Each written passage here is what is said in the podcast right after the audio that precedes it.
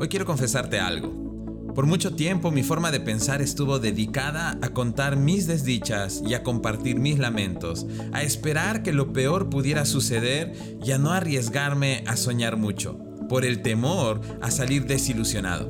Sin embargo, durante un tiempo de crisis, Dios habló mucho a mi corazón acerca de corregir mi actitud, para comenzar a contar mis bendiciones, a compartir mis alegrías, a soñar en grande y a celebrar mis victorias.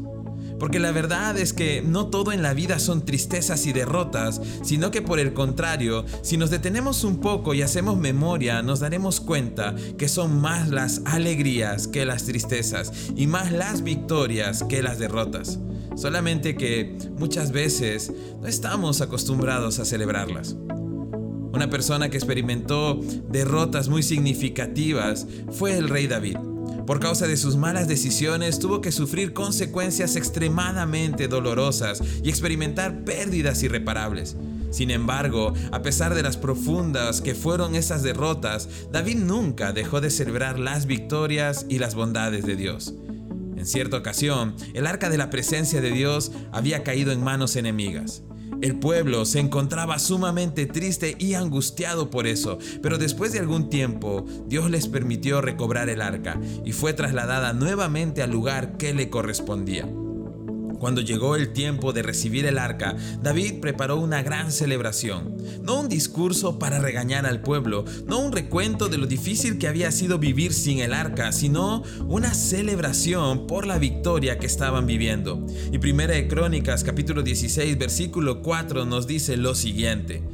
David puso a algunos levitas a cargo del arca del Señor para que ministraran, dieran gracias y alabaran al Señor, Dios de Israel.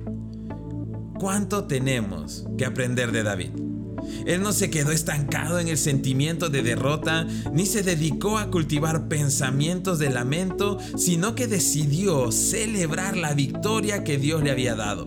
Porque aunque los momentos anteriores fueron difíciles, ahora tenían la posibilidad de celebrar y sí que aprovecharía la ocasión.